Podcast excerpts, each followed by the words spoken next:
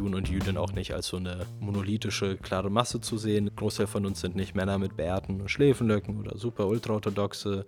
Die Pluralität zu sehen, die verschiedenen Themen zu sehen, auch Juden und Jüdinnen vor allem auch als migrantische Gruppe wahrzunehmen, das wird ganz oft ausgeblendet und diese ganze Komplexität halt auch mitzudenken. Das wäre, glaube ich, zum Thema Allyship ganz wichtig und wird schon sehr großen Unterschied machen. Hallo und herzlich willkommen zu einer neuen Folge von Keep on Talking. Heute mit Isa und Erik. Schön, dass ihr dabei seid. Wir sind heute bei der liberalen jüdischen Gemeinde in Stöcken zu Gast und kriegen dort eine ganz persönliche Privatführung von unserem Interviewpartner Jefken Bruckmann. Ja, Jefken ist stellvertretender Vorsitzender der liberalen jüdischen Gemeinde und wir sind ja sonst auch immer an Orten, die eine besondere Rolle spielen für unsere InterviewpartnerInnen.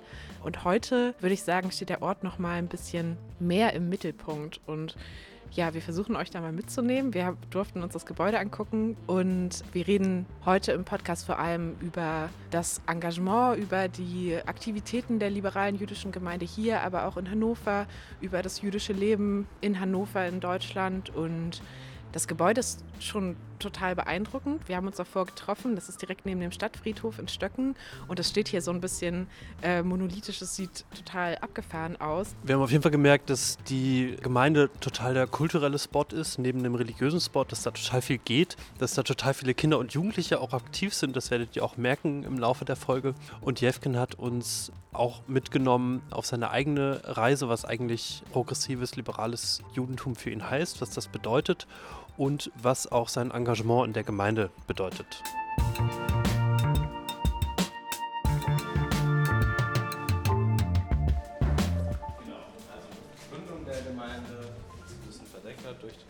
durch den Schrank. Die Gründung der Gemeinde war 1995. Äh, von, man sieht da auf dem Foto auch die Urzelle. Eine kleinere Gruppe, aber die schnell angewachsen ist, es viele Leute gab, die es im Endeffekt waren ein wichtiger Schritt generell für das ähm, Reform, Schrägstrich progressive Judentum in Deutschland. Wir sind ja auch seitdem die größte Reformgemeinde im deutschsprachigen Raum und ist gewachsen. Zuerst waren wir ganz lange halt in einem Bürogebäude in der Freundallee, aber seitdem haben wir uns natürlich deutlich vergrößert und das ging dann erstmal eine Zeit lang im Bürogebäude, bis man irgendwann die Möglichkeit, die finanzielle Unterstützung auch hatte, um sich einen echten Raum zu schaffen, wie wir ihn jetzt haben, den zu kaufen, zu restaurieren und so weiter.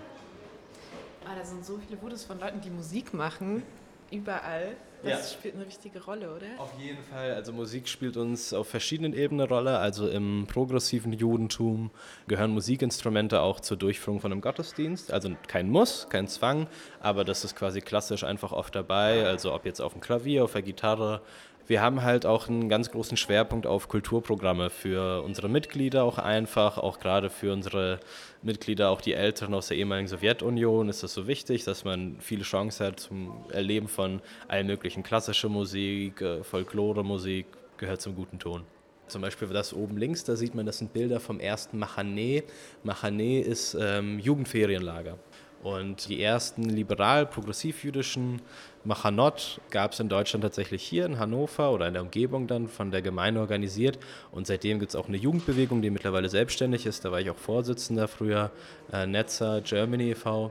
Genau, und das hat sich halt alles aus dieser Arbeit ergeben, die jetzt über 20 Jahre her ist und seitdem tatsächlich, ja, glücklicherweise immer gewachsen ist, nachhaltig geworden ist doch. Wie lange geht so eine Machanee, so eine Jugendfahrt? Also, also und was wird da gemacht? Genau, also, also, im Sommer zum Beispiel machen wir die meistens so irgendwo zwischen 10 und 14 Tagen und äh, Ziel ist da einfach jungen jüdischen, äh, jüdischen Kindern, Jugendlichen aus ganz Deutschland Möglichkeit zu geben, zwei Wochen mit Peers halt Zeit zu verbringen, aber wir machen da alles möglich von dem normalen Sommerferienprogramm, von irgendwie eine Capture the Flag spielen, äh, Wandern und sowas, bis hin aber auch natürlich so jüdische Bildungseinheiten, erzählen da was zur jüdischen Kultur, zur Geschichte, was macht Reform, Judentum aus, kinder- und jugendgerecht, sodass dann alle sich da wohlfühlen. Genau. Wir haben ja jetzt eben davor schon so ein bisschen gequatscht, aber vielleicht kannst du auch für die, die Zuhörer noch mal ganz allgemein sagen, wo wir sind und was ihr hier macht. Wir sind gerade in der liberalen jüdischen Gemeinde Hannover. Genau, ich bin Jevgen Bruckmann, ich bin hier stellvertretender Vorsitzender und unsere Gemeinde ist ein Ort in erster Linie für das Zusammenkommen von unseren Gemeindemitgliedern. Wir haben über 700 Gemeindemitglieder, nochmal 400 im Freundeskreis. Das heißt, hier finden alles Mögliche statt von Konzerten, Theateraufführungen, Kinder-, Jugendprogramme für jedes Alter, religiöse Feste, Ähm, genau. Und da schauen wir uns gerade ein bisschen an, das Gebäude und was es hier alles so gibt. Genau, das war weiß ich nicht, eine der ersten Hochzeiten hier der Gemeinde. Es gehört natürlich auch zu einer jüdischen Gemeinde Hochzeiten. Hoffentlich Kinder, Familien, die dazukommen. Dementsprechend wird das dann auch gerne festgehalten. Total viele Feste. Ja, genau, feiern ist wichtig, auf jeden Fall. Und wie ich sehe, die haben bald 20 Jahre Hochzeitstag. Ja, genau. Hier seht ihr so, das ist so eine Wand mit dem Kernteam unserer Ehrenamtlichen. Ich würde tatsächlich sagen, da fehlen auch noch ein paar, aber das sind schon die meisten. Alle möglichen Aufgaben. Bei einigen ist klar, was gemeint ist. Und dann gibt es Hevra Kadisha, das sind Gruppen, die sich zum Beispiel mit dem Begleiten von Trauerphasen, Organisieren von Beerdigungen und sowas auseinandersetzen, weil auch das ist wichtiger Bestandteil einer Gemeinde und die die Arbeit dann auch Ehrenamtliche leisten, wenn es leider dann was zu tun gibt. Also hier drinnen ist ein Saal, den können wir uns kurz angucken, aber der ist an sich relativ unspektakulär. Aber halt natürlich für Feste und alles Mögliche, was so passiert, ist er dann wichtig. Oh krass, das ist ja riesig. Ja, genau, das ist schon ein großer Veranstaltungssaal. Hier findet dann, wie gesagt, alles Mögliche. Unsere Tanzkurse finden hier statt, Sport, Yoga. Und wenn alles gut läuft, jetzt auch wieder und alles erlaubt ist, auch Krav Maga-Kurse haben wir auch. Das ist schon krass, weil das neben so einem religiösen Zentrum irgendwie auch so voll das kulturelle Zentrum ist, ne? so, wo ganz viel geht, wo sich ganz viele Menschen irgendwie treffen. Äh, Das hätte ich jetzt gar nicht so gedacht, ehrlich gesagt. Ja, also tatsächlich sind eigentlich alle jüdischen Gemeinden in meiner Erfahrung oft eher Kultur- und Gemeindezentren, bevor sie die religiösen Zentren sind. Also wir haben einen extra Raum zum Gebet, wir haben das, was bei uns die Synagoge, so nennen wir es, obwohl eigentlich das gesamte Gebäude auch als Synagoge bezeichnet werden kann. Es gibt auch Gemeinden, zum Beispiel die, die meiner Eltern, wo ich auch früher war, in Oberhausen. Das ist halt eine ausgebaute Fünf-Zimmer-Wohnung. Da gibt es einen größeren Raum, ein größeres Wohnzimmer. Da macht man dann alles. In erster Linie sind Synagogen dafür da, dass sich Juden und Jüdinnen untereinander treffen können, Feste feiern können, Zeit miteinander verbringen können und äh, da reicht ein Raum mit vier Wänden und einem Dach. Und alles andere, was dazu kommt, ist on top und auch super natürlich. Sonst würde ich sagen, können wir raus und dann Haupteingang. So, hier müsste es auch ruhiger werden. Jetzt wird uns gleich niemand mehr. Ich finde das sehr beruhigend, wie geschäftig das hier ist. Also ich bin ja auch nicht, nicht jeden Tag, aber fast jeden Tag in der Woche hier und das ist einfach immer lebendig. Ne? Es ist immer was los und dass das Haus auch wirklich lebendig ist, dass Leute es auch nutzen für das, was es, für das, was es eigentlich auch gemacht ist. Und ja, ja also wir sind gerade im eigentlichen Eingangsraum, also vor dem, das nennen wir das Goldene Tor, also das ist der Haupteingang der Gemeinde. Was man noch auf zwei Fotos, die ich jetzt natürlich nur beschreiben kann, ähm, ist eigentlich, man sieht auf dem Foto links unsere Vorgängergemeinde. Also unsere Gemeinde als liberale jüdische Gemeinde Hannover existiert jetzt zwar erst seit 26 Jahren oder bald 27, aber tatsächlich ist die Tradition von liberalen, progressiven Gemeinden in Hannover schon viel, viel älter. Das liberale, progressive Judentum kommt ursprünglich nämlich auch tatsächlich aus Seesen. Dann ist es in Hamburg, wurde die erste Gemeinde gegründet und auch in Hannover schon sehr früh, also vor ungefähr 250, 300 Jahren. Und tatsächlich war auch die jüdische Gemeinschaft in Hannover die Reformgemeinschaft, die größte vor dem Krieg. Auf dem linken Bild sieht man nämlich quasi eigentlich unser Vorgängergebäude, das so um 1870 rum, nee, da war es fertig, ich glaube, es war schon früher gebaut. Und ähm, im Vergleich zu jetzt, jetzt sind wir gerade in Stöcken, wo wir es natürlich auch sehr schön finden, aber das alte Gebäude war viel, viel zentraler.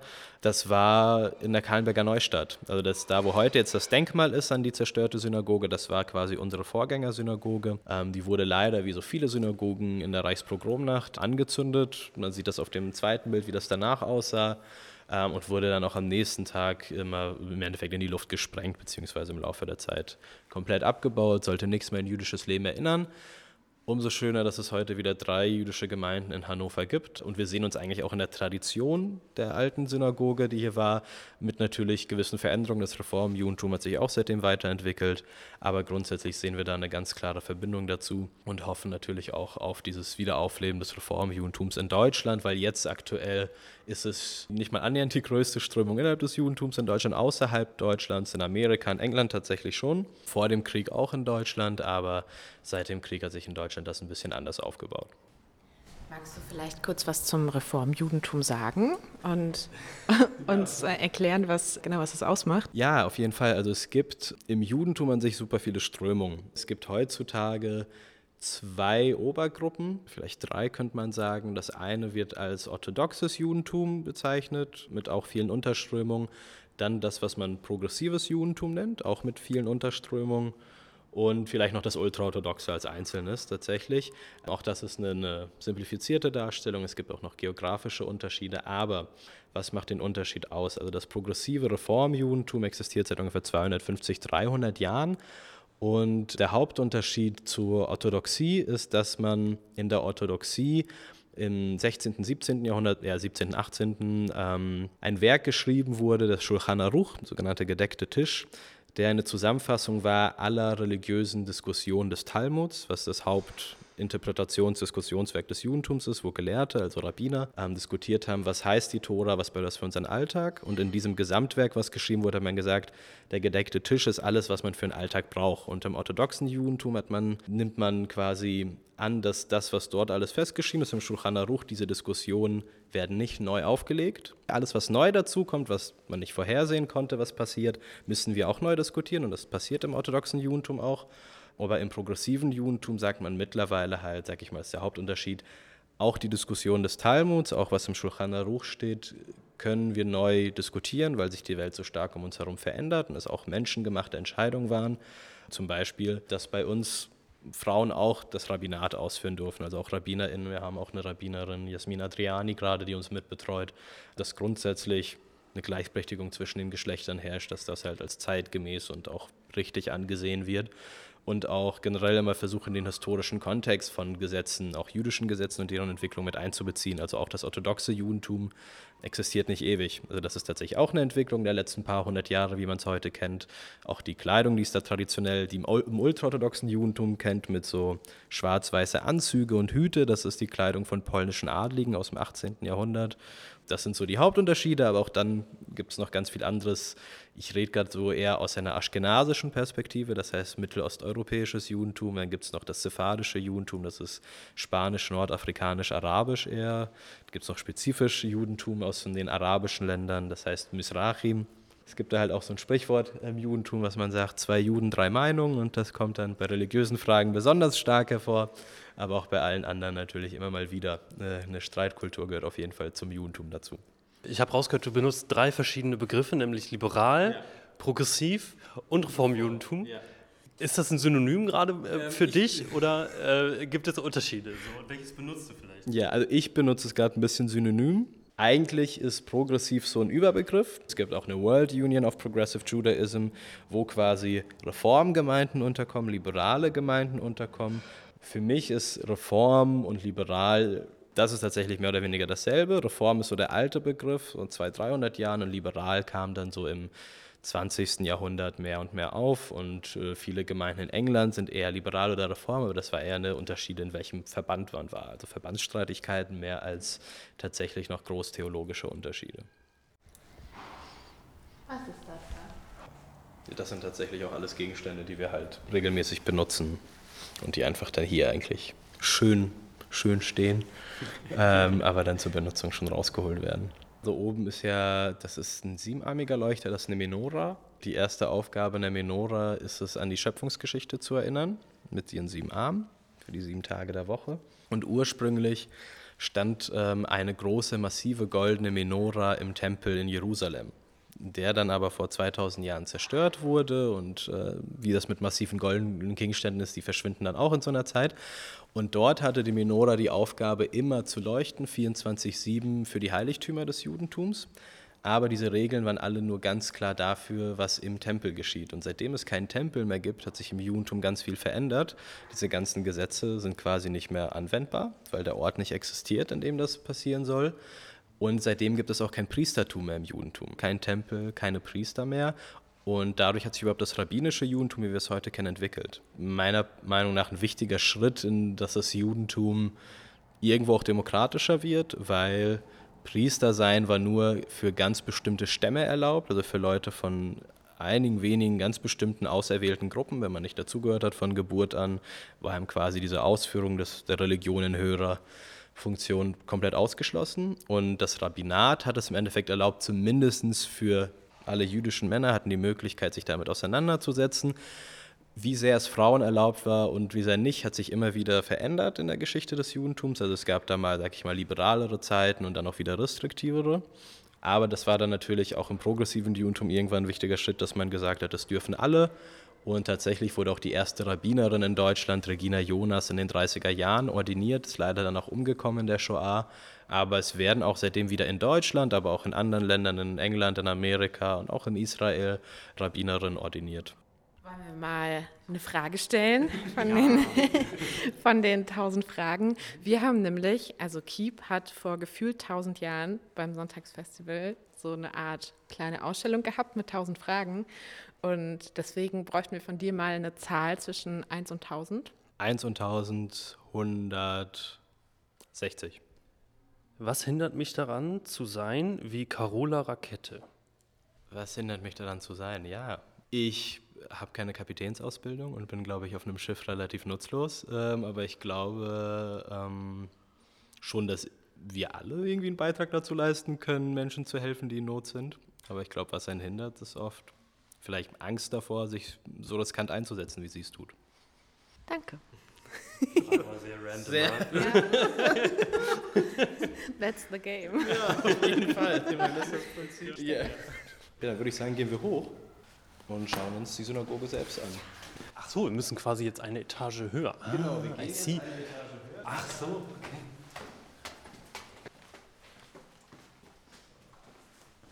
Folgendes klassisches Symbol im Judentum ist die Kippa. Das kennen wir, glaube ich, alle. Einfach eine runde Kopfbedeckung.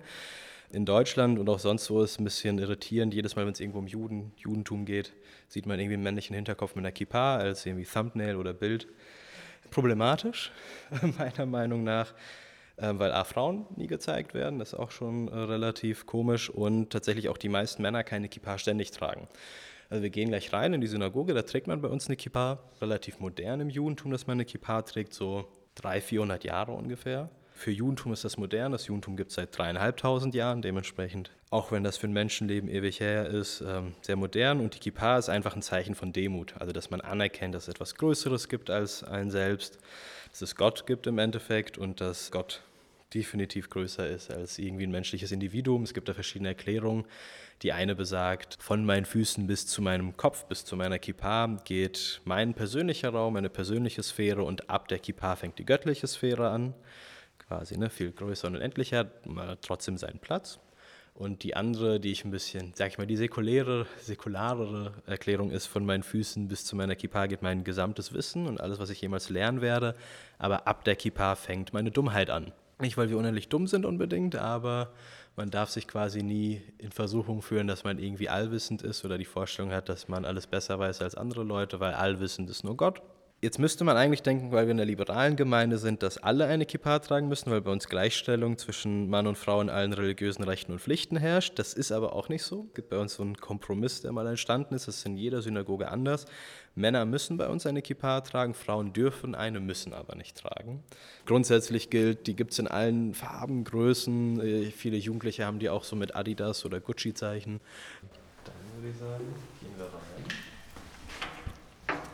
Wir sind jetzt in der Synagoge selbst drin. Ich habe ja vorhin schon gesagt, dass äh, Synagoge, Synagoga eigentlich das gesamte Gebäude bezeichnet. Der Ursprungsbegriff Synagoga kommt aus dem Altgriechischen und heißt so viel wie Ort des Treffpunkts, Ort der Zusammenkunft und wurde einfach für Räume, Gebäude genommen in der Diaspora, als die Juden, Juden, also das jüdische Volk vertrieben wurde aus Israel ins Exil vor circa 2000 Jahren. Einfach, ja, Orte, wo man sich treffen konnte. Aber heutzutage ist es oft so, dass als Synagoge der Raum bezeichnet wird, in dem man betet, zumindest jetzt in Deutschland. Und was man bei uns sieht, was auf jeden Fall typisch ist für eine Reform oder liberale Gemeinde, ein wichtiger Grundsatz ist, dass äh, alle zusammensitzen. Also ne, egal welches Geschlecht, alle sitzen gemeinsam hier, während jetzt zum Beispiel in orthodoxen oder ultraorthodoxen Gemeinden Frauen in den meisten Fällen auf einer Empore sitzen, also quasi in so einem halben zweiten Stockwerk, noch im selben Raum. Äh, hallo. Ah, okay. Ah, gut, dann müssen wir vielleicht doch gleich schon weg hier, weil jetzt noch Kinder hier reinkommen. Hi, mein Lieber. gut, jetzt müssen wir gucken, sonst kommen wir später nochmal zurück. okay, dann lass uns doch fliegenden Wechsel. Ja, dann machen wir einen fliegenden Wechsel. Wir können in die Bibliothek. Ja, sehr gerne. ja, das hatte ich nicht im Blick. Ich mir entschuldigen. Also die ist äh, zweimal die Woche offen, die Bibliothek. Ist halt auch eine öffentliche Bibliothek. Lesungen, Konzerte, die hier auch stattfinden. Ne? Das werden Autorinnen eingeladen. Genau, sind ungefähr so 10.000 Bücher, aber auch nur, weil mehr Platz ist hier nicht. Also wir quasi Bücher spenden oder auch also tatsächlich interessante Funde, an denen mangelt es nicht. Also auch immer wieder Bücher, die 200, 300 Jahre alt sind, teilweise irgendwelche Chroniken über auch das Reformjudentum hier in Hannover und der Umgebung. Also das ist auch so gerade natürlich sehr interessante Quellen für geschichtliche Untersuchungen haben wir hier auch. Und was natürlich auch der Fall ist, dass wir uns äh, auch mehrsprachig hier in der Bibliothek sind. Also ähm, 90 Prozent aller Juden und Jüdinnen in Deutschland kommen aus der ehemaligen Sowjetunion. Also meine Familie auch zum Beispiel. Ich bin auch mit vier nach Deutschland gezogen aus der Ukraine. Kinderbücher, aber auch Erwachsene auf Russisch, auf Deutsch und auch Sachen auf Hebräisch natürlich auch noch. Das gehört, glaube ich, auch einfach immer dazu dann. Ich habe jetzt eine Frage, die ein bisschen von der Bibliothek äh, weggeht, ähm, aber sie kam mir gerade so. Du hast jetzt schon uns ganz viel erzählt, äh, was progressives Judentum ausmacht. Hm, aber du hast auch gesagt, es ist nicht die größte Strömung und auch nicht die sichtbarste Strömung. Wie bist du denn überhaupt dazu gekommen, quasi so deinen Glauben zu leben? Weil ich kann mir vorstellen, vielleicht bist du nicht so unbedingt damit aufgewachsen ja, okay. das, ist, das ist völlig richtig. Also ich sag mal, meine Biografie, was dann da angeht, ist so typisch für viele Juden, Jüdinnen auch in meinem Alter in Deutschland. Jung hierher gekommen nach Deutschland. Meine Eltern haben relativ wenig mit Religion am Hut, einfach weil sie in der Sowjetunion aufgewachsen sind, wo es schon relativ, ähm, ich sag mal, aus der Gesellschaft rausgepusht war, ob die Leute nun wollten oder nicht. Meine Großeltern hingegen hatten noch mehr Erfahrung mit deren Eltern und Großeltern, die teilweise noch aus so jüdischen Städteln kamen, also so kleinen Dörfern, äh, wo nur Juden und Jüdinnen gelebt haben, weil sie sonst nirgendwo anders leben durften. Und da hat das natürlich eine andere Rolle gespielt. Großteil meiner Jugend in Deutschland wenig Kontakt zu Judentum, also durch meine Großeltern immer mal wieder. Bestimmte Feste haben wir zu Hause auch mal gefeiert, so Pessach oder sowas, das, kennt, das kannte man dann schon. Dann, als ich älter wurde, also so, ich glaube ab 11, 12, war ich das erste Mal auf so einem jüdischen Ferienlager. Das erste Mal war es ein eher russischsprachiges mit einem Schwerpunkt auf Kultur, so Theater und Musik. Das war auch sehr schön. Danach war ich tatsächlich zweimal in so einem orthodoxen Ferienlager, also sogar über die Norm orthodox in Deutschland sehr, sehr streng ausgelegt, was auch einerseits sehr schön war tatsächlich, mir damals auch irgendwo geholfen hat, mit bestimmten Teilen des Judentums überhaupt wieder so zu zu reconnecten ist vielleicht schon zu hart, aber überhaupt einfach mal äh, zu connecten ähm, in meinem Leben.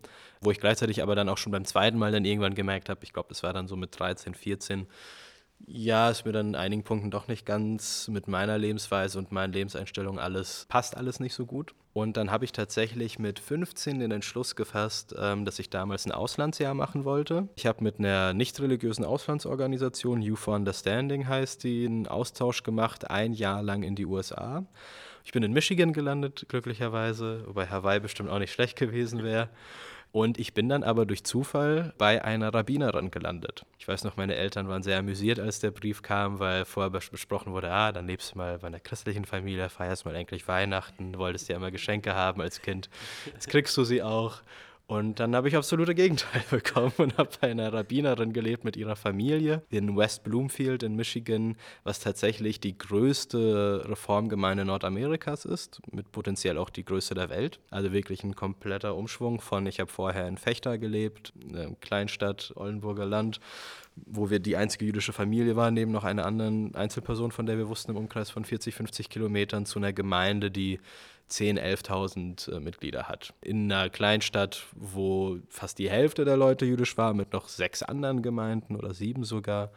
Und dann habe ich dort aber im Endeffekt dieses Reformjudentum in seiner amerikanischen Variante in sehr, sehr groß kennengelernt und ähm, ja, habe mich ein bisschen da auch verliebt, wäre vielleicht ein starkes Wort, aber ich habe mich unglaublich wohl gefühlt. Also ich habe gemerkt, es gibt andere Möglichkeiten, sein Judentum auszuleben, die vielleicht auch mit meinen Einstellungen und Prinzipien eher übereinstimmen oder mir da mehr frei halten lassen und habe dann dort halt tatsächlich auch ohne Druck, wurde mir gesagt, natürlich, ne, die waren halt jeden Freitag auch in der Synagoge und auch Samstagmorgens, ist halt auch die Rabbinerin, die muss da dann halt auch sein oder führt auch die Gottesdienste durch. Dann wurde mir offen gelassen, ob ich mitkommen will oder nicht, bin mitgekommen, jetzt sehr doll gefallen, habe bis heute sehr guten Kontakt zu der Familie, war auch schon öfter dort zu so Familienfeiern, Bar Mitzvah, Hochzeit meiner Gastschwester steht hoffentlich diesen Sommer an. Und seitdem bin ich aktiv im, im Reformjudentum, also dort quasi ne, das Jahr halt dort verbracht, aber ganz normal auch sonst dort zur Highschool gegangen und zurückgekommen nach Deutschland und das mit das erste, was ich gemacht habe, meine Eltern waren in der Zeit umgezogen ins Ruhrgebiet, war, ich habe mich umgehört nach einer Möglichkeit aktiv zu werden. Und es gab tatsächlich A, eine liberale Gemeinde in Oberhausen im Ruhrgebiet, da war das oder ist das, wo meine Eltern leben. Und dort wurde ich direkt weitergeleitet äh, zur Jugendbewegung, zu Netzer, weil dort eine Ausbildung anzufangen und seitdem quasi ist das ein großer fester Bestandteil meines Lebens. Du machst auch Jugendarbeit für die Gemeinde, bist ja auch selber noch sehr jung, was bei Netzer, erster Vorsitzender. Wir haben ja auch gerade schon gehört, es sind mega viele Kinder hier ähm, vor Ort. Ihr habt ein sehr lebendiges Gemeindeleben. Und ich habe mich im Vorfeld so ein bisschen gefragt, wie passt das eigentlich zusammen? Jung sein und Glauben? Weil das ja, finde ich, in der öffentlichen Diskussion immer sich so ein bisschen ausschließt oder dass immer so abgesprochen wird, dass junge Menschen daraus irgendwas ziehen können. Was, was ziehst du denn daraus oder was glaubst du auch, was junge Menschen bei euch in der Gemeinde daraus ziehen? Ich muss sagen, für mich war das bis vor ein paar Jahren auch ein großer Widerspruch. Also trotz meines Engagements, was irgendwie schon immer da war. Ich glaube, die erste Sache ist tatsächlich im Judentum, du bist Jude, Jüdin, unabhängig von daran, ob du glaubst oder nicht. Ne? Also der jüdische Status wird ja äh, in Deutschland nach dem Religionsgesetz über die Eltern geklärt, also auch über viel Kulturelles vor allem, aber auch wie man aufwächst. Und darüber kann man sich tatsächlich im Judentum, glaube ich, auch gut mit identifizieren, ohne dass man unbedingt was Religiöses mitbringt. Ähm, für mich persönlich aber hat sich das schon mittlerweile entwickelt, dass ich vor ein paar Jahren durch verschiedene Workshops, auch gerade im Bereich des Reformjudentums, Zugang gefunden habe zur Spiritualität. Also, dass ich einfach sage, ich bin jetzt vielleicht auch nicht der Typ für so super spirituelle Vereine oder sowas, aber einen gewissen Zugang zum Glauben und einfach auch in dieses ein bisschen Ruhe für sich finden. Das finde ich tatsächlich für mich immer ganz gut in Gottesdiensten, in religiösen Beschäftigungen. Und ich sehe auch immer mehr, dass Leute meiner Generation, also jetzt so 20, Anfang 20, Mitte 20 und so weiter, doch immer mehr Zugang zu sowas wieder finden, also zumindest im Judentum oder Interesse da ist. Man braucht immer irgendwie einen Rückzugsort, an dem man sich sicher und in dem man sich wohlfühlt und das ist etwas, was eigentlich alle Gemeinden auch sein sollten. Und ich glaube, deswegen ist es für viele gar nicht mehr so ein doller Widerspruch. Und auch natürlich einfach die Möglichkeit zu sagen, dass religiöser Zugang nicht nur dieser eine ganz, ganz konkrete Weg ist, sondern dass es im Judentum auch schon ganz spezifisch schon immer seit der Entstehung des Judentums mehr als einen Weg gab, quasi den man begehen konnte und dass man sich da seinen Weg findet, der einem passt und mit dem man sich wohlfühlt. Und ich glaube, deswegen ist dieser Widerspruch für mich nicht so da und ich glaube auch längst nicht bei allen, aber auch bei vielen in meinem Alter, ob jetzt Reformen oder orthodoxe Gemeinde, weniger zu sehen oft. Und würdest du sagen, dass da auch so, so ein Generationswechsel stattfindet im Moment? Und inwiefern unterscheidet sich deine, unsere Generation von der deiner, unserer Eltern? Die jüdische Gemeinschaft in Deutschland war bis in die 90er Jahre 20.000 bis 30.000 Personen groß, also wirklich sehr, sehr klein. Und mit dem Zusammenbruch der Sowjetunion und auch dann äh, der Wiedervereinigung in Deutschland gab es auf einmal die Möglichkeit für Juden und Jüdinnen aus der ehemaligen Sowjetunion als Kontingentflüchtlinge nach Deutschland zu migrieren. Das war tatsächlich ein Gesetzesentwurf, der ursprünglich noch in der DDR-Volkskammer entschieden werden sollte. Die DDR es aber nicht lange genug mehr gab, aber das Gesetz dann mit übernommen wurde in den Verhandlungen. Und dieses Gesetz, dieses Kontingentflüchtlinge-Gesetz, hat es halt erlaubt, relativ einfach, Juden und Jüdinnen aus der ehemaligen Sowjetunion bis 2004 nach Deutschland einzuwandern. Seitdem wurde es ein bisschen verschärft. Aber das war dann ein Zuzug von ungefähr 150.000 Menschen, 150.000 Juden und Jüdinnen aus der ehemaligen Sowjetunion, die hierher kamen. Das war eine enorme Explosion an Gemeinden, die überall entstanden sind, auch an komischen Orten, weil nicht nur in Städten, wie man sich vielleicht erwarten würde, sondern auch irgendwie in irgendwelchen Dörfern, Rheinfeld oder Bad Pyrmont, weil das die Orte waren, an denen die äh, jüdischen Flüchtlinge hingesiedelt wurden. Also man hatte ja auch am Anfang, durfte man sich jetzt ja nicht auswählen, wo man lebt und dann entstanden da halt auch Gemeinden. Und jetzt sehen wir mit unserer Generation die erste Generation, die jetzt schon in Deutschland aufgewachsen ist. Also ne, das ist jetzt nochmal die erste Generation, die mit dem Migrationsbackground hier aufgewachsen ist, jetzt fester in den Strukturen in Deutschland ist und die sind jetzt alle erwachsen langsam, lernen jetzt alle neuen Zugang zum Judentum. Unsere Eltern haben ganz anderen. Ganz viele unserer Eltern haben wenig Interesse im Judentum oder sind aus ihren Erfahrungen mit der Sowjetunion hierher gewandert. Und jetzt werden wir sehen, wie sich die Gemeinden dahingehend verändern. Die Funktion von Gemeinden war natürlich auch die letzten 20, 30 Jahre ganz stark Integration, Sprachkurse und was weiß ich, was ja auch immer noch wichtig ist und auch gut so. Aber immer mehr können jetzt Leute mehr freier entscheiden, wozu sie diese Orte nutzen, mit neuen Interessen, mit neuen Einflüssen. Das sehen wir jetzt natürlich auch bei uns oder das sehe ich gerade generell in vielen Orgas, auch neue Organisationen entstehen jetzt ja überhaupt dadurch, dass unsere Generation, wir sind jetzt aufgewachsen in Deutschland, wir wissen, okay, ich kann hier auch einen Verein gründen, ich kann mich politisch engagieren, auch als Interessengruppierung. Und ich finde das super spannend zu sehen. Das wird auch die nächsten Jahre, glaube ich, auf jeden Fall in der jüdischen Community uns noch sehr sehr große Veränderungen da geben. Wir hatten vorher auch über das Thema Sichtbarkeit gesprochen, weil wir oft das Gefühl haben, dass das Thema ähm, jüdisches Leben auch in Deutschland so von der Dominanzgesellschaft voll selten stattfindet, jenseits von Themen wie Shoah und Antisemitismus. Und du hast aber eben in dieser kurzen Zeit schon tausend Sachen aufgezählt, die ihr macht und ganz viele Vereine und total viel Netzwerkarbeit. Und hast du auch das Gefühl, dass da irgendwie ein, ein Wandel stattfindet in der Wahrnehmung der Dominanzgesellschaft bezüglich der Sichtbarkeit jüdischen Lebens? Ich habe das Gefühl, es findet ein Wandel statt. Der vergeht langsam, aber ich habe das Gefühl, nachdem ich irgendwie jetzt einen Großteil meines Erwachsenenlebens immer wieder in allen möglichen Vereinen, Runden mit PolitikerInnen und was ich betonen musste, es gibt nicht nur diese drei Themen, mit denen Juden immer in Verbindung gebracht werden, Antisemitismus, Shoah und Israel, sondern es gibt viel mehr. Langsam kommt dieser Gedanke, glaube ich, auch bei anderen Leuten an. Ich glaube, er kommt gleichzeitig mit dem Gedanken an, dass wir in Deutschland auch immer mehr breitere gesellschaftliche Akzeptanz erreichen müssen, dass wir eine Einwanderungsgesellschaft sind, dass wir eine multikulturelle Gesellschaft sind, ob wir wollen oder nicht. Und ich glaube, das ist eine sehr gute Sache.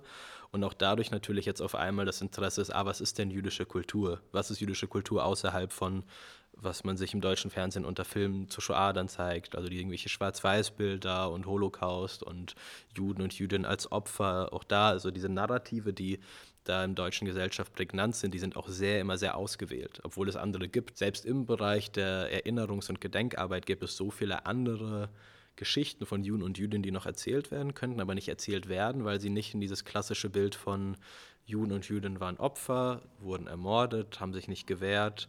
Und damit war es das, was sowieso nicht stimmt, aber das ist so diese gängige Geschichte, die an der immer noch sehr stark festgehalten wird und wo ich da auch glaube, dass da noch zum Beispiel viel geschehen muss, jetzt auch langsam sich da Sachen bewegen. Das, das muss mehr passieren. Je mehr du erzählst, desto mehr habe ich das Gefühl, du weißt schon ganz genau, äh, warum du hier bist, was du hier tust, was du auch für eine politische Arbeit machst. Inwiefern hängt eigentlich progressives Jugendtum mit deiner Sicht auf die Welt, mit deinem Wertesystem zusammen? Wie hat das sich so gegenseitig beeinflusst, äh, geprägt? Inwiefern glaubst du oder fühlst du auch, dass deine Arbeit hier in der Gemeinde äh, eine politische Arbeit ist? Also es gibt im progressiven Judentum bestimmte Eckpfeiler des, des Wertesystems und einer davon, der dann auch oft überproportional genannt wird oder auch inflationär benutzt wird, aber trotzdem sehr wichtig ist, ist die Kunulam. Und die Kunulam bedeutet äh, Reparatur der Welt. Also es ist die Vorstellung, dass man die Aufgabe hat, äh, dass jeder Mensch eigentlich, unabhängig ob jüdisch oder nicht, die Welt zu reparieren, weil die Welt nicht in so einem super guten Zustand ist, ehrlich gesagt. Jetzt sowieso nicht, wie wir sehen, aber auch sonst meistens nicht. Und das jetzt aber nicht heißt, dass man nur in super groß, Big Picture, global, ich muss jetzt, äh, keine Ahnung, die Welt äh, mit jedem Tag komplett verändern, sondern auch da ist das Prinzip, man fängt bei sich an, man geht in seinen sozialen Kreis, die Familie, immer weiter, Gemeinde und so. Das ist auf jeden Fall ein wichtiger Wertekompass im progressiven Judentum. Und der passt so für mich insofern, dass ich schon in meiner Jugend mich viel so mit Themen, mit politischen Themen, soziale Ungleichheit und so auseinandergesetzt habe, das für mich sehr wichtig ist. Und ich grundsätzlich glaube, die Kunolam ist nicht nur im progressiven Judentum wert, das ist auch grundsätzlich im Judentum wert, dass das meine Art ist, Religion, das Kulturelle auszuleben, sich für eine möglichst gerechte Gesellschaft einzusetzen. Ne? Also wo Leute wo es allen Leuten möglichst gut geht, wo es alle Leute ihre Grundbedürfnisse gedeckt haben und keine großen Ungerechtigkeiten herrschen. Und das ist, glaube ich, was mich im progressiven Judentum angezogen hat, dass es da ganz offen auch so kommuniziert wird, dass es wichtig ist. Auch in Deutschland, also auch in den Nachkriegsjahren, war auch die jüdische Community sehr politisch, sehr aktiv und dass das alles genauso dazugehört und einfach auch, glaube ich, für mich, weil meine jüdische Identität mir sehr wichtig ist, dass ich damit aufgewachsen bin, mit allem, was dazugehört und mir auch irgendwo Halt gibt. Und dass da es sich hier dann auch trifft, ist das für mich natürlich besonders angenehm oder auch quasi schon offensichtlich, dass ich mich da engagieren will. Inwiefern meine Arbeit politisch ist, ich glaube, ich bin da so jemand, der sagt, ich glaube, mehr oder weniger alles, was wir im Leben machen, ist irgendwie politisch. Und ja, deswegen ist natürlich auch hier meine Arbeit politisch mit natürlich bestimmten Themenschwerpunkten, die sich da aus der Arbeit ergeben. Aber ich glaube grundsätzlich, irgendwo ist alles, was man macht, schon politisch. Also du hast vorhin schon gesagt, dass ihr euch vor allem im Moment als Gemeinde total engagiert für die Geflüchteten aus der Ukraine. Was macht ihr gerade? Oder du hast auch gesagt, dass du aus der Ukraine kommst. Wie geht's dir? Ich fange mal an, wie geht's mir? mir geht's an sich ganz gut. Meine Familie, die betroffen war, ist jetzt mittlerweile in Deutschland. Die konnten fliehen Ich habe aber noch Freunde dort, die auch nicht fliehen wollen, werden können, aus welchen Gründen auch immer, mit verschiedensten Begründungen. Das ist natürlich viel Sorge und ich sage mal, je mehr ich mit Nachrichten gucke, verbringe, umso schlechter ist auch meistens meine Stimmung oder zumindest meine Sorge einfach höher. Das bleibt jetzt natürlich nicht aus. Also eigentlich war sofort klar, Leute werden fliehen und innerhalb der ersten Kriegstage wurde es auch schon Thema hier und die ersten Leute kamen ja dann auch schon sehr schnell. Als der erste Bus auf der Feuerwache hier in Stöcken ankam, waren wir auch als Gemeinde vor Ort und wir helfen den Leuten mit, was wir können. Also wir haben halt den Vorteil, dass wir dadurch, dass wir natürlich so viele russischsprachige Leute haben, auch aus Ukraine und aus Russland, bestimmte Strukturen einfach schon in der Sprache haben und die nutzen wir so gut wir können. Wir gucken, dass wir Leuten helfen, Unterkunft zu finden, ob bei Gemeindemitgliedern oder irgendwie sonst aus dem Freundesumkreis auch. Setzen uns aber auch da insofern politisch hier in Hannover ein. Jetzt soll jetzt zum Beispiel am Wochenende ein pro-russischer Chor so durch die Stadt kommen. Wir haben auch zu Gegenprotesten mit aufgerufen. Insofern spielt es auf jeden Fall gerade natürlich eine große Rolle in der grundsätzlichen alltäglichen Gemeindearbeit. Ich kann mir vorstellen, dass jetzt gerade die Solidarität noch, noch sehr groß ist und äh, dass ihr wahrscheinlich auch Zuspruch bekommt, dass ihr wahrscheinlich irgendwie Unterstützung bekommt aus der, aus der Gesellschaft. Wie groß ist denn deine Angst gerade, dass das äh, vielleicht äh, kippen könnte? Weil wir kennen das ja aus Diskussionen von 2015, dass das dann doch sehr schnell geht ja. oder sehr schnell gehen kann, wo dann die öffentliche Stimmung kippt. Die Sorge ist auf jeden Fall da, einfach weil erfahrungsgemäß, wie du selbst gesagt hast, 2015 gab es am Anfang viel Willkommensbereitschaft, wobei ich würde sagen, wahrscheinlich, ich glaube, da war schon von Anfang an auch gerade was öffentliche rassistische Äußerungen angeht, teilweise mehr da als jetzt, wobei auch das kommt jetzt immer mehr rein. Also ähm, von Anfang an, wenn man sich geguckt hat, was in Kommentarspalten abging, so auf sozialen Netzwerken ganz viel Objektifizierung von Frauen, die aus der Ukraine jetzt geflohen kommen. Also Sexualisierung, Objektifizierung, gerade natürlich durch Männer. Und auch jetzt, es werden schon immer mehr Stimmen laut, das habe ich auch schon immer mehr mitbekommen, dass Leute sagen, wieso wird denen geholfen und nicht uns. Bei uns steigen die Heizkosten und man hilft uns nicht. Also das passiert jetzt schon, deswegen die Sorge ist durchaus da. Wir freuen uns über die Hilfsbereitschaft, die jetzt trotzdem da ist. Und gerade muss ich auch sagen, also staatlich wurde zwar auch geholfen, aber ich hatte auf jeden Fall jetzt auch am Anfang das Gefühl, dass ohne die ganzen zivilgesellschaftlichen Träger und auch einfach die Ehrenamtlichen alles zusammengebrochen wäre. Also dass da quasi eigentlich der Staat nochmal Glück gehabt hat, dass so viele Leute helfen wollen, sonst wäre es eine komplette humanitäre Katastrophe auch in Deutschland geworden. Grundsätzlich, was ich hoffe, dass vielleicht bleibt, dass man diese Hilfsbereitschaft, die jetzt sehr schnell doch da war, auch auf einer politischen Regierungsebene für die Geflüchteten zumindest aus der Ukraine, dass man das versucht auch beizuhalten für die Zukunft, weil gerade auch, ne, auch in Bezug auf Geflüchtete sonst war jetzt ja gerade die Politik der letzten Jahre zum Beispiel nicht wirklich human, auch gerade jetzt selbst an, ne, gerade an der polnischen Grenze, wo äh, Polen jetzt gerade sehr stark hilft, die ganzen Pushbacks und sowas, das passiert alles gleichzeitig.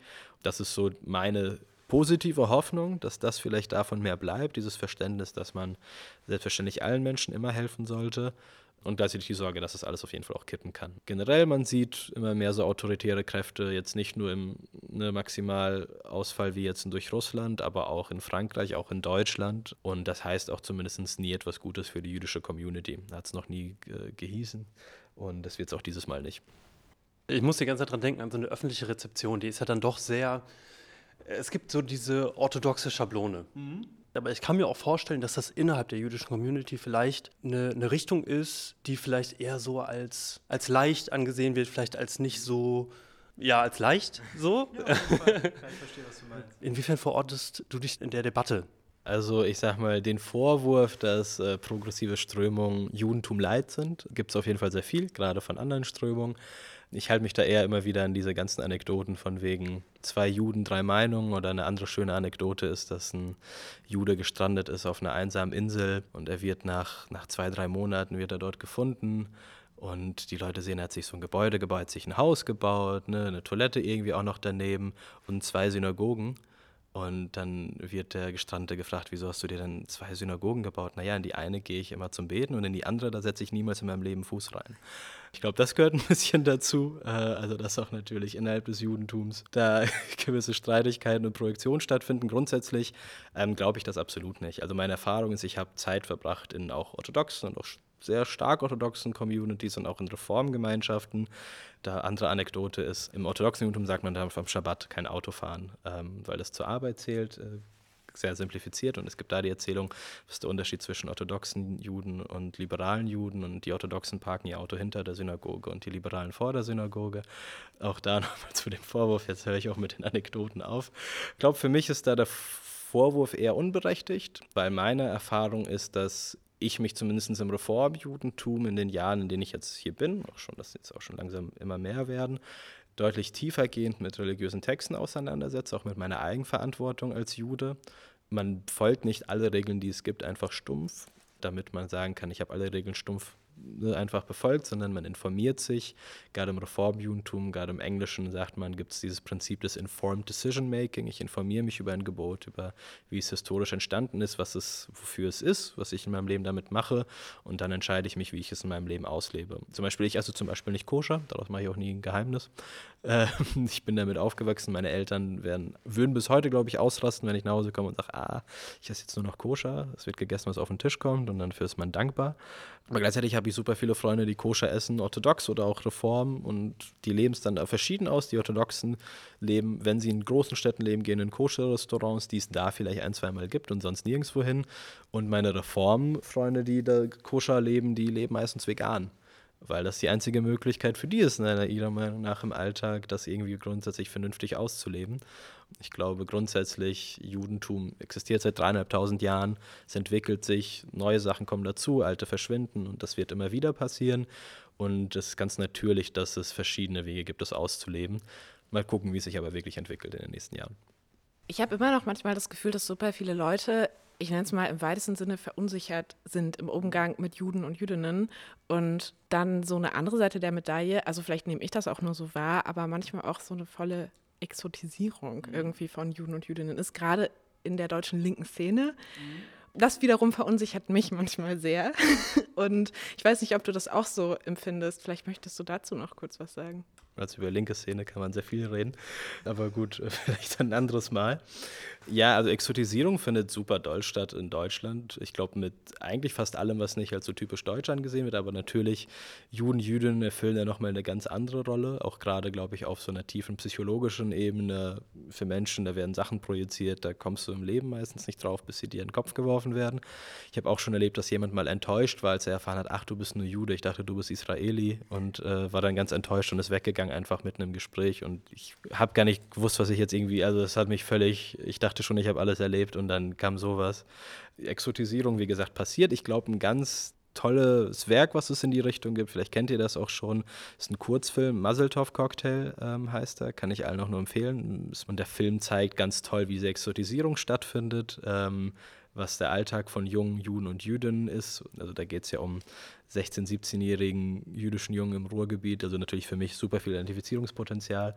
Ähm, deswegen mag ich den Film auch sehr dolle, äh, wie das so ein Alltag abläuft, wie das von allen Seiten spielt. Also natürlich Antisemitismus spielt eine Rolle, aber es gibt auch dieses, was du schon angesprochen hast, Exotisierung schon fast viel oder auch philosemitische wird es ja auch manchmal genannt, dass Leute irgendwie ja aus Schuldgefühlen, aus was auch immer es da gibt, ein ganz, ganz dolles Fable fürs Judentum haben und teilweise dann, wenn sie echte Juden treffen, es sehr komische Züge annimmt, also von darf ich dich mal anfassen oder dann in einem Gespräch, das man zum ersten Mal mit einer Person führt, irgendwie über tiefe familiäre Geschichten zu erzählen, die dann das Gegenüber auch gar nicht hören will. Ähm, das passiert natürlich noch sehr oft. Also auch dieses, was ich auch schon oft erlebt habe, wenn jemand erfährt, dass ich Jude bin, dann muss er mir von seinen Großeltern erzählen, die ganz oft im Widerstand waren oder Juden im Keller versteckt haben, was bei der Anzahl, die mir das erzählt wurde, auf jeden Fall nicht hinkommt. Zahlenmäßig, da gibt es auch schöne Zahlen zu. Ich glaube, bis zu 50, 60 Prozent aller Deutschen glauben, irgendjemandem, der Vorfahren war, im Widerstand oder hat Juden, Jüdinnen geholfen. Und in Wahrheit waren es so 0,1 Prozent der Bevölkerung. Das passiert immer noch sehr dolle. Und auch das, was mit Exotisierung, also wenn irgendwo in jener Stadt was Jüdisches gemacht wird, dann muss Klezmer laufen, wo ich mir denke, ja, Klezmer ist auch jüdisch, aber mittlerweile gibt es definitiv mehr Klezmer-Musiker, die nicht jüdisch sind als jüdisch, auch in Deutschland gerade ist auch schön, sollen die spielen, gar kein Problem, aber es gibt auch noch andere jüdische Musik, es gibt andere Teile, die auch dazugehören. Es muss nicht immer Geige, Klarinette sein. Es ist so viel mehr und ich glaube tatsächlich, das war auch für mich eine positive Erfahrung in Amerika, als ich dort war. Nicht nur, dass ich das Reformjudentum kennengelernt habe, sondern eine Gesellschaft, in der Juden und Jüdinnen zwar auch eine von vielen Minderheiten sind, deutlich größer als in Deutschland, das sind da sechs, sieben Millionen, aber es durchaus fester Teil irgendwie der Mainstream-Kultur sein kann. Also man jüdische Witze, die über jüdische Lebensrealitäten sind, die kennen da auch Leute, die nicht jüdisch sind, weil es normal war, in der Nachbarschaft mit Juden, Jüdinnen aufzuwachsen.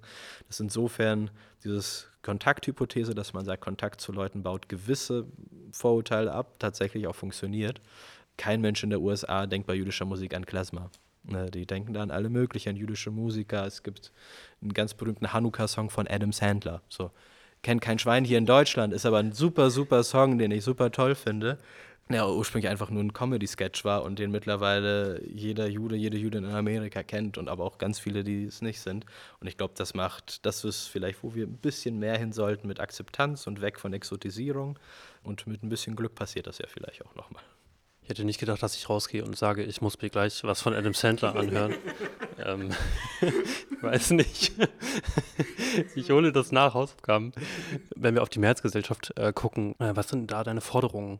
Gerade was alles irgendwie von so gesellschaftlicher, sozialer Arbeit, Allyship, äh, politischer Aktivismus, nicht nur Juden und Jüdinnen mitzubenennen, das sehe ich immer öfter auch, das ist auch gut, aber sie auch tatsächlich mitzudenken. Ich kriege das immer mit, ey, wir wollen da findet irgendwie was statt, wir wollen eine Demo organisieren oder eine Gedenkdemo und dann liegt sie entweder im Schabbat, das ist halt Samstag, oder direkt Freitagabend, wo quasi für einige Juden ist das kein Problem, aber ne, jetzt als Gemeinde kann man da nicht offensichtlich teilnehmen. Nicht auf hohe jüdische Feiertage was zu legen, sowas, das sind schon die simplen Sachen tatsächlich und sich auch mit dem Thema auseinanderzusetzen, gerade natürlich, die wir auch genannt haben. Also wenn man sagt, man will was zu Antisemitismus erfahren, nicht den erstbesten Juden oder die Jüdin fragen, dass sie einem das erklären, sondern sich hinzusetzen, sich Orte zu suchen, wo man darüber was lernen kann, selbstkritisch mit diesen Themen zu sein, Betroffenen zuhören. Ich glaube, das gilt grundsätzlich immer, Juden oder Nicht-Juden in den Fällen, auch mal Positionen zulassen, mit denen man vielleicht nicht ganz einverstanden ist und halt genau Juden und Jüdinnen nicht nur an den typischen Sachen mitdenken, nicht nur an irgendwelchen Gedenktagen, sondern wenn man will, dass die auch sich immer Leute wundern, wieso sind Juden und Jüdinnen nicht so oft äh, in linken Räumen, in aktivistischen Räumen, A, weil Antisemitismus dort auch vorherrscht, der aber meistens noch stärker ausgeblendet wird und B, weil dann ja auch dort Juden und Jüdinnen oft nur instrumentalisiert werden für ganz bestimmte Themen, um seine Position zu gerechtfertigen. Darüber hinauszugehen, ernsthaft darüber nachzudenken, Juden und Jüdinnen auch nicht als so eine monolithische, klare Masse zu sehen. Großteil von uns sind nicht Männer mit Bärten und Schläfenlöcken oder super ultraorthodoxe. Auch Juden und Jüdinnen vor allem auch als migrantische Gruppe wahrzunehmen, das wird ganz oft ausgeblendet. Und diese ganze Komplexität halt auch mitzudenken. Das wäre, glaube ich, zum Thema Allyship ganz wichtig und wird schon sehr großen Unterschied machen. Also wenn ihr noch was habt, wir können noch mal runtergehen und gucken, wie es ja. aussieht. Ich glaube, die sind schon fertig, oder? Eben war es ein bisschen Polter. Ja, ah ja, habe ich gar nicht mitbekommen. So.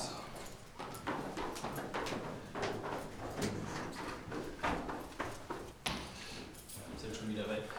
Ah, die Kerzen sind noch. Also die Kerzen brennen jetzt, weil die quasi vorhin Schabbat angefangen haben zu feiern. Es war eigentlich noch zu früh, aber ne, im Kinder- und Jugendprogramm ist das mal okay. Und man zündet immer zwei Kerzen für den Schabbat an. Die darf man aber jetzt eigentlich auch nicht ausmachen. Deswegen brennen die jetzt noch. Wir müssen jetzt auch quasi eigentlich abbrennen. Genau, und was ihr hier seht in der Mitte, das ist die Bima, vergleichbar mit einem Altar, aber im Endeffekt ist es nichts anderes als ein großer Tisch, an dem dann der Gottesdienst geleitet wird. Grundsätzlich kann Gottesdienst von jeder erwachsenen jüdischen Person geleitet werden, die es kann. Also ja, wir haben Kantor und wir haben auch mal Rabbinerinnen, Rabbiner zu Gast. Ähm, aber wenn die nicht da sind, kann das auch jemand von uns machen. Und das da hinten, das große goldene, der große goldene Schrank, das ist unser Tora-Schrank. Also da sind unsere Tora-Rollen drin, genau, die wir dann zur Tora-Lesung benutzen, aber auch man hebt die auch mal raus, ohne dass man aus ihnen vorliest, einfach weil das nach dem Menschenleben das Heiligste, was es im Judentum gibt. Deswegen dementsprechend natürlich auch sehr wichtig. Am Schrank findet ihr genau, also die Einzelteile des Davidsterns soll das darstellen, ne? sechs Dreiecke und ein Sechseck immer in der Mitte auseinandergenommen und hier am Toraschrank in der quasi geistigen Mitte führen sie zusammen zu dann einem großen Davidstern. Da oben steht der Leitspruch unserer Gemeinde. Grundsätzlich darf in einem Synagogenraum wenig an den Wänden zu sehen sein. Also Bilder sind verboten, man darf sich kein Bild von Gott machen.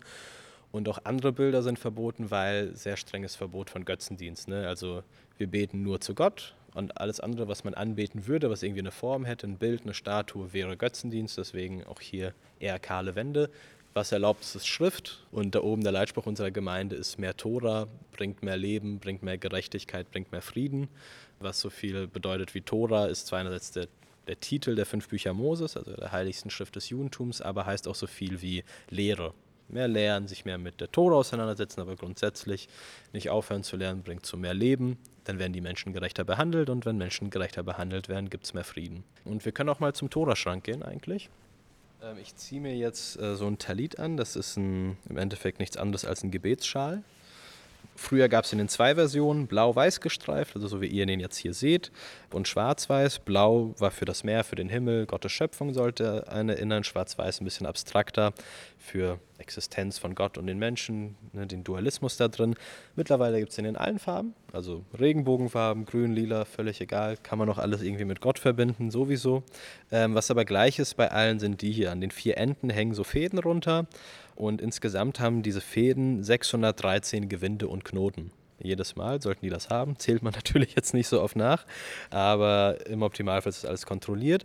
Und die erinnern einen an die 613 Geh- und Verbote, die in der Tora sind. Und ich habe sie jetzt angezogen, weil wir zum Toraschrank gehen. Ich bete jetzt zwar nicht, aber wir gehen zum Toraschrank. Ich mache den Toraschrank auf und das ist immer was Besonderes.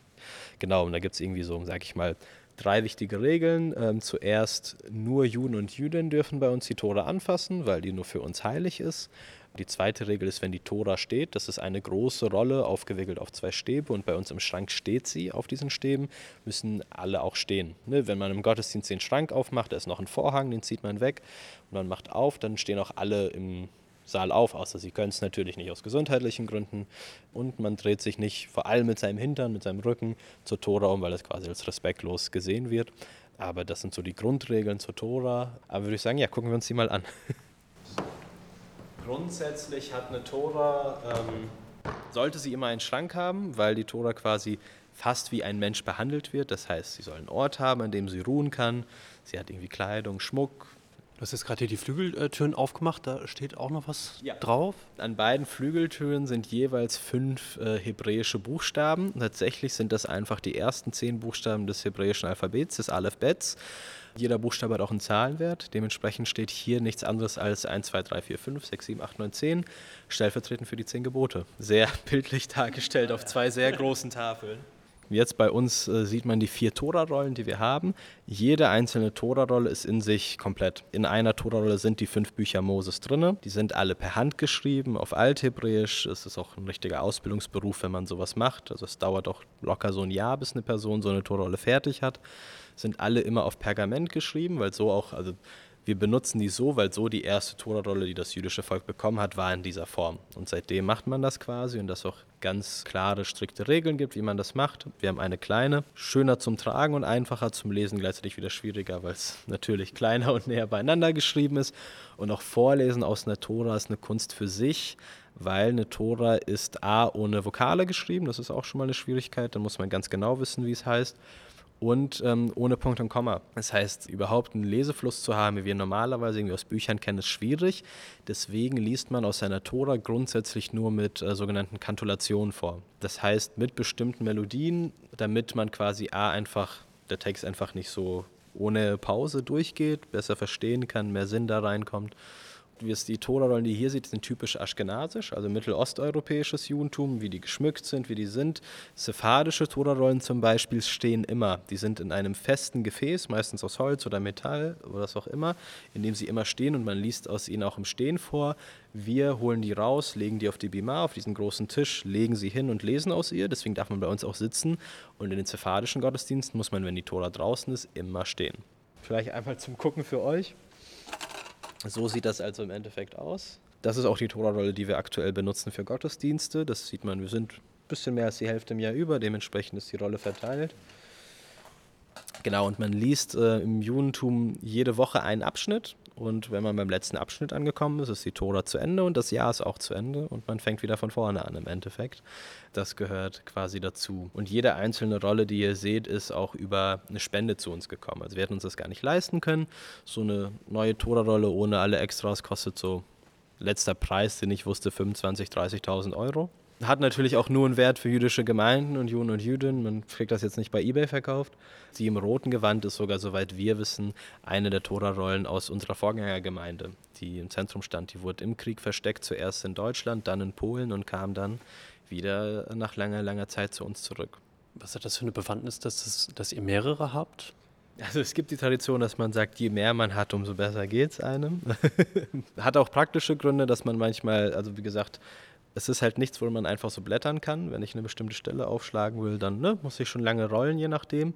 Und manchmal benutzt man welche gleichzeitig selten, kann aber vorkommen, wenn man zwei Gottesdienste gleichzeitig machen muss, wenn eine Torahrolle benutzt wird zum Lehren oder zum Lernen. Zum Beispiel, wenn Kinder eine Bar oder Bat Mitzvah machen, vergleichbar mit einer Konfirmation, müssen sie am Ende aus der Tora lesen können und verleiten einmal alleine einen gesamten Gottesdienst. Und tatsächlich, es gibt auch immer noch jüdische Gemeinden, die keine haben. Es ist zwar leider so, aber man braucht keine unbedingt. Man ist eine jüdische Gemeinde ohne oder damit, aber man braucht eine für vollwertige Gottesdienste. Also ist das auch nichts, was in Privathaushalten zu finden ist, ne? Weil zum Beispiel im Christentum haben ja Leute eine Bibel irgendwie ja. zu Hause rumliegen. Oder gibt es da auch eine kleine Variante, eine Taschendrucker? Tatsächlich, den Inhalt kann man sich auch kaufen als Buch. Also das spricht jetzt nichts dagegen. Gerade heutzutage ist auch immer noch heilig für uns, aber nicht dieselbe Stufe von heilig. Und es gibt Familien, die auch sowas vielleicht im Haushalt haben. Das reden wir dann aber schon von den wenigen wohlhabenderen Familien, die sich das vielleicht auch leisten können. Aber normalerweise nein. Ich würde das mal zumachen, ja. wenn ihr jetzt hier keine Wünsche mehr habt, weil ihr noch sehen wollt. Also für die Zuhörerinnen und Zuhörer, ihr konntet sie ja nicht sehen, die sahen total besonders aus und waren richtig aufwendig verziert, bestickt und jeder auch ganz unterschiedlich von den Toras. Ich finde das sehr spannend. Das sieht so, es ist irgendwie sehr puristisch hier, aber trotzdem sehr edel und irgendwie sehr modern. So was sehr Altes, was mit sehr viel Tradition trifft auf so eine total moderne Auslegung von Glaube, von Religion. Das war jetzt gerade sehr fassbar, finde ich, so in dem Moment. Ja, ich glaube, das ist auch genau das, wofür man hier in der Gemeinde gehen wollte, quasi, was man vermitteln wollte. Und das Interessante, glaube ich, auch im Reformjudentum ist, dass es sich auch in den letzten 80, 90 bis zu 100 Jahren nochmal sehr stark verändert hat. Also es hat angefangen oft aus einer Bewegung, die sich mehr integrieren wollte in die Gesellschaft im Sinne von anpassen, auch in die Assimilation ging sogar. Also dass mit es sogar überlegt wurde, Gottesdienste statt am Freitagabend am Sonntag zu machen, wie hier es die Christen machen, so, dass man sich komplett anpasst bis man dann natürlich auch durch die Shoah gesehen hat, das bringt alles nichts. Man sollte sich auch nicht alles, alle Traditionen einfach hinter sich lassen und bestimmte haben dann doch einen gewissen Mehrwert für alle. Seitdem ist nochmal so ein Umschwung im Reformjudentum, dass man sagt, klar, neue Veränderungen, Diskussionen sind gut und wichtig, aber Assimilation zum Beispiel ist jetzt nichts Erstrebenswertes. Okay, du weißt jetzt schon, wie es funktioniert. Ja, wir brauchen noch eine Zahl zwischen 1 und 1000, am besten nicht die gleiche wie vorhin. Nicht die gleiche wie vorhin, wir hatten von 160, dann eine weiter, 161. Die Frage ist, was haben meine Vorfahren zwischen 1933 und 1945 gemacht? Dann ist das die Frage, die ich jetzt beantworte.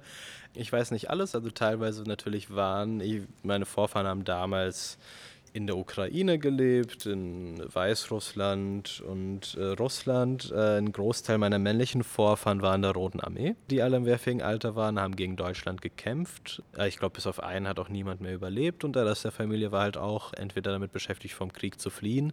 Leider wurden auch welche ermordet durch die Shoah, aber genau tatsächlich der Großteil war im Kampf gegen Deutschland äh, aktiv. Das haben meine Vorfahren in der Zeit gemacht. Danke für das Gespräch. Sehr gerne. Danke, dass ihr da wart. Danke, dass ihr mich eingeladen habt.